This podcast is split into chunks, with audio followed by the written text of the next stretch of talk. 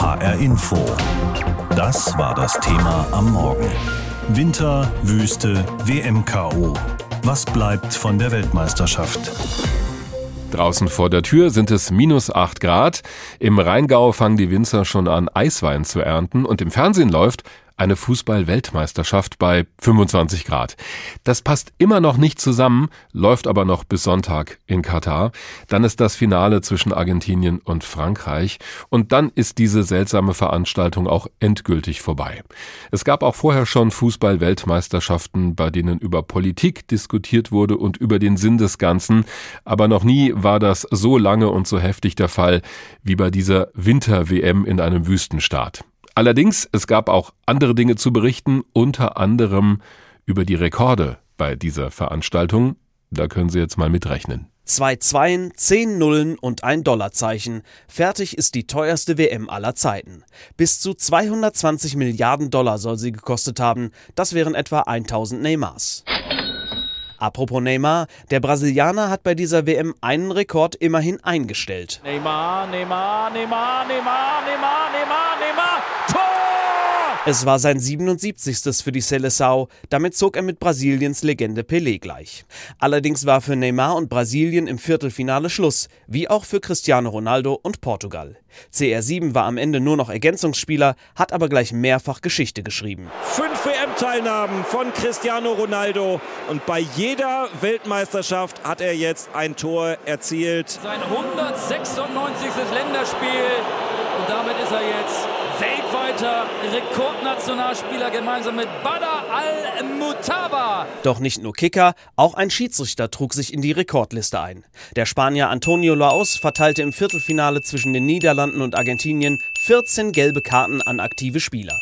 Außerdem sahen Argentiniens Trainer Scaloni und Co-Trainer Walter Samuel gelb.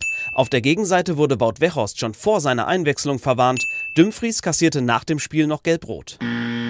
Und gleich nochmal Geschichtsschreibung in Sachen Schiedsrichterei. Glückwunsch an Stephanie Frappard, die erste Frau, die bei einer WM der Männer ein Spiel gepfiffen hat. Rekordverdächtig auch die Nachspielzeiten. Plus 14 haben sie jetzt angezeigt, das heißt, das wird wahnsinnig lang. Viel Zeit für Tore, sogar für das späteste Tor der WM-Geschichte in der regulären Spielzeit durch Irans Mehdi Taremi in der 13. Minute der Nachspielzeit. Ball freigegeben, Taremi, rein geht's, rechts unten, Tor! Fehlt nur noch der Superlativ auf zwei Beinen. Oh, Messi. Oh, oh! Lionel Messi hat bei dieser WM bereits mehrere nationale Rekorde aufgestellt. Das Finale wird sein 26. WM-Spiel. Natürlich Weltrekord. Die Rekorde dieser Fußball-WM zusammengefasst von Felix Gerhardt. Noch zwei Spiele, dann ist diese Fußball-WM in Katar auch schon wieder vorbei. Sie fragen zu Recht, warum zwei Spiele? Da ist doch nur noch das Finale am Sonntag, Argentinien gegen Frankreich. Morgen gibt's aber noch das Spiel um Platz drei, Marokko gegen Kroatien. Wir dürfen gespannt sein, ob sich das hierzulande noch besonders viele anschauen werden, denn gerade in Deutschland war die Begeisterung für diese WM irgendwo zwischen mittelmäßig und nicht vorhanden. Das lag am frühen Aus für das deutsche Team, aber auch an dem Drumherum. Die Diskussionen über den Gastgeber Katar bis hin zur berühmten Hand vor den Mund Geste der Nationalmannschaft und über all dem die Frage, wie unpolitisch ist das Ganze eigentlich? Darüber habe ich gesprochen mit unserer Reporterin Martina Knief, die aus Katar berichtet hat. War das denn aus deiner Sicht eine normale WM oder ein seltsames Spektakel, wo der Fußball nur benutzt wurde für ganz andere Dinge? Also beides, das kann man ganz klar sagen. Wenn du erstmal im Stadion sitzt, wie ich es als Reporterin getan habe, dann nimmt dich das ja gefangen, was da passiert, weil es findet ein WM-Spiel statt mit ganz tollen Spielern. Auf das Spiel, auf diese Spiele haben wir uns alle monatelang gefreut. Dann ist es eine normale WM, aber du gehst ja auch zum Stadion oder hast mal zwischen den Spielen einen Tag, wo du kein Spiel hattest und warst mal in der Stadt unterwegs. Dann hast du dir schon manchmal überlegt, oh, es ist jetzt der zweite Advent, wir sind hier bei 35 Grad im T-Shirt und morgen ist ein WM-Spiel.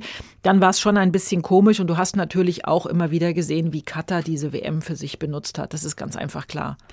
Diese Diskrepanz war auch von hier, glaube ich, zu spüren. Also es ist dunkel draußen, Weihnachtsbeleuchtung geht schon an und dann guckst du dir ein Fußball-WM-Spiel an.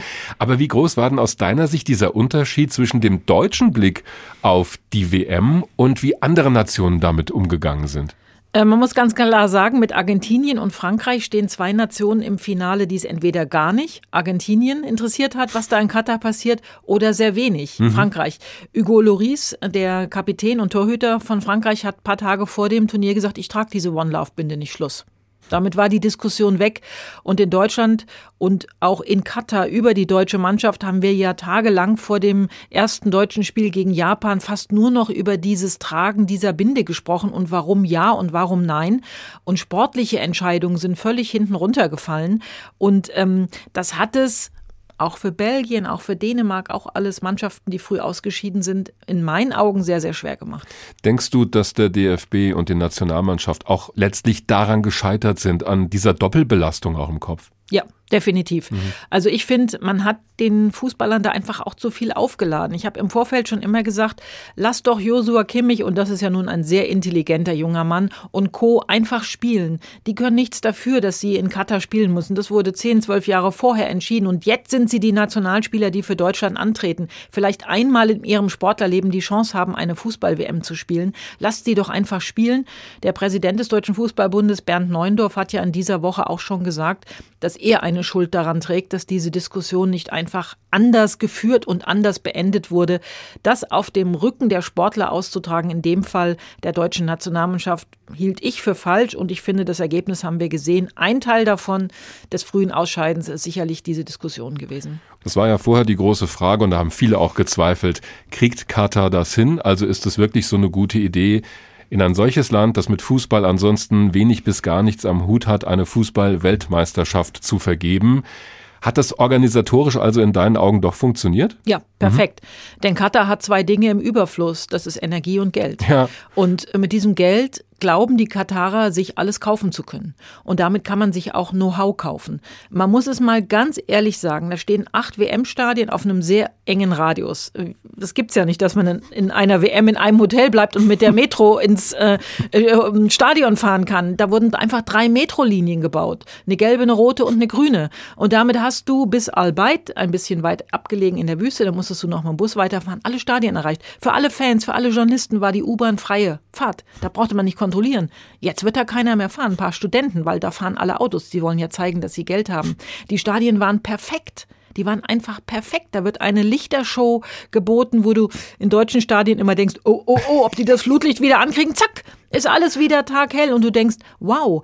Und damit wollen die Katarer aber natürlich auch zeigen, was sie können und dass sie mit ihrem Geld sich alles kaufen können. Aber du hast nach der Organisation gefragt. Mhm. Das ist perfekt gelaufen. Das war alles, wie man es von einer WM erwartet. In anderen Ländern auch. Da steckt ja auch die FIFA mit ihrem Stab dahinter. Da gibt es ja auch sehr, sehr viel positives Know-how bei der Organisation. Und wir als Sportreporter in den Stadien haben einfach eine tolle WM erlebt. Muss man auch wirklich fairerweise so sagen. So hat unsere Sportreporterin Martina Knief die WM in Katar erlebt. Am Sonntag wird zum letzten Mal bei dieser WM in Katar professionell gegen den Ball getreten beim Finale. Und dann war's das. Die ganze Aufregung um eine Weltmeisterschaft mitten im Winter, mitten in der Wüste, wird dann langsam aber sicher vorbei sein. Manche sagen, eigentlich war gar nicht Katar das Problem, sondern vor allem der Weltfußballverband FIFA mit seinem Präsidenten Gianni Infantino an der Spitze, der dort wohl auch bleiben wird. Welche Lehren können wir also überhaupt ziehen aus dieser Veranstaltung, damit das Ganze nicht nochmal so passiert?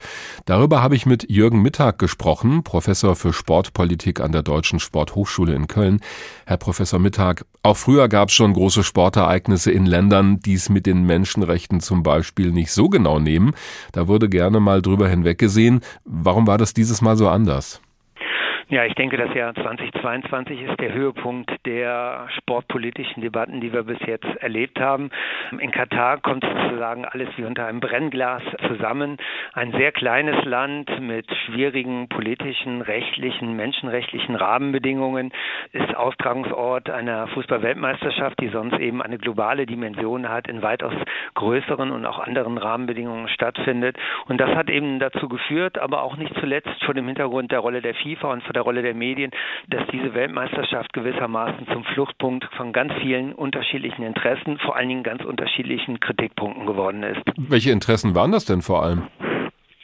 Nun, es gab eine Menge von Menschenrechtsorganisationen, Zivilgesellschaftsorganisationen, aber auch Fußballfans, die die Werte des Fußballs hochhalten wollen, die in dieser Weltmeisterschaft sozusagen alle Kritik, die man an der Kommerzialisierung des Fußballs ausmachen kann, aber auch an der Entfremdung des Fußballs erkennen kann, zum Ausdruck gebracht haben und deswegen eben diese doch sehr große, sehr heftige Protestwellen bis hin eben zu Boykottaufrufen, die sich in dieser Weltmeisterschaft niedergeschlagen haben. Bei einer Sache ist, glaube ich, dass bei dieser Fußball-WM in Katar so ein bisschen eskaliert, als es um die One Love Binde ging, als Zeichen der Toleranz und Offenheit und die Frage, sollen das jetzt auch die deutschen Spieler anlegen, diese Binde? Und am Ende haben sie es nicht getan, weil die FIFA, der Weltfußballverband, mit Sanktionen gedroht hat. Was wäre denn eigentlich passiert, wenn alle europäischen Verbände, die da gesagt haben, wir wollen das eigentlich, wir wollen die Binde tragen, wenn die gesagt haben, okay, wenn wir es nicht machen dürfen, dann reisen wir ab? Nun, das wäre dann in der Tat die Machtprobe gewesen, die wahrscheinlich keiner bis zum bis zur letzten Konsequenz hätte gehen wollen. Die FIFA kann letztendlich nicht auf die tragenden europäischen Staaten verzichten. Eine Weltmeisterschaft ohne Frankreich, England, Deutschland, Spanien ist de facto nicht denkbar. Aber genauso wenig wollten es die Staaten oder die Fußballverbände darauf ankommen lassen, in irgendeiner Form bestraft zu werden. Und so hat man dann diesen Ausweg oder diese Kompromisswege gesucht und zum Teil eben durch symbolischen Protest auch realisieren lassen. Das ist etwas, was wir in Zukunft wahrscheinlich noch weitaus häufiger erleben werden. Formen von niederschwelligerem symbolischen Protest, der gewissermaßen konform geht mit den Rahmenbedingungen, mit den Regularien der FIFA und der nicht a priori geahndet werden kann. Nicht die großen Boykotte, sondern eher politisch-symbolische Aktionen kleineren Ausmaßes. Hand von Mund zum Beispiel.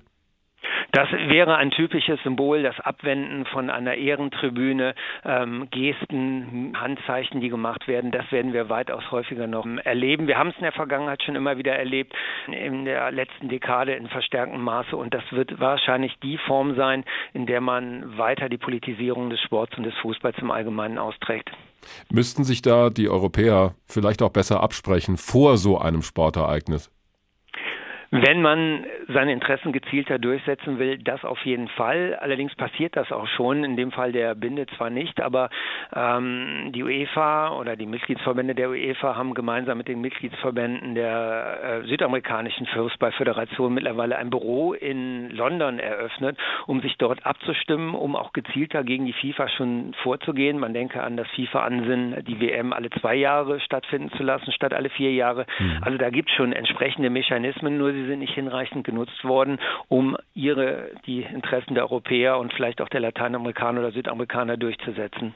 Jetzt gibt es aber auch diejenigen, die sagen, ach, wir sehen das hierzulande viel zu kritisch und die europäischen Fußballverbände müssten sich halt mal dran gewöhnen, dass der Fußball und die Weltmeisterschaft globaler werden und andere Nationen auch andere Wertemaßstäbe haben als wir Europäer. Ist da was dran?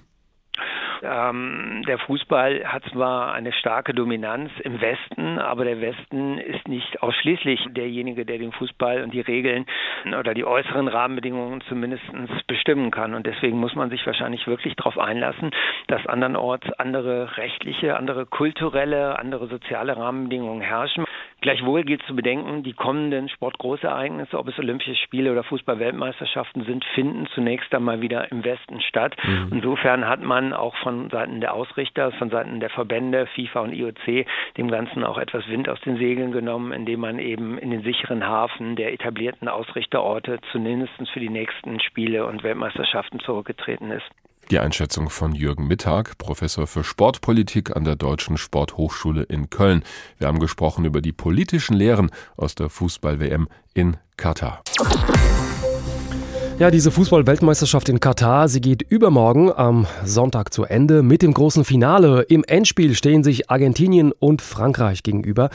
Zuvor, morgen am Samstag, steigt noch das kleine Finale, also das Spiel um Platz 3. Da spielen Kroatien gegen Marokko. Die Überraschungsmannschaft dieser WM. Wie es überhaupt einige Überraschungen während dieser knapp vier Wochen in dem kleinen arabischen Wüstenstaat gegeben hat. Wie die sportliche Bilanz da ausfällt, das hat unser Reporter Felix Mansell mal zusammengetragen. Welcome and good luck to all. Die Eröffnungsfeier facettenreich, Hollywood-Flair und jede Menge arabische Elemente. So Filmstar Morgan Freeman sorgt als Moderator für den internationalen Touch. Und dann der erste sportliche Paukenschlag. Argentinien verliert gegen Saudi-Arabien. Das Tor! Das Tor! Jetzt drehen wir hier alle durch! 2 zu 1! Es ist eine fußballerische Sensation.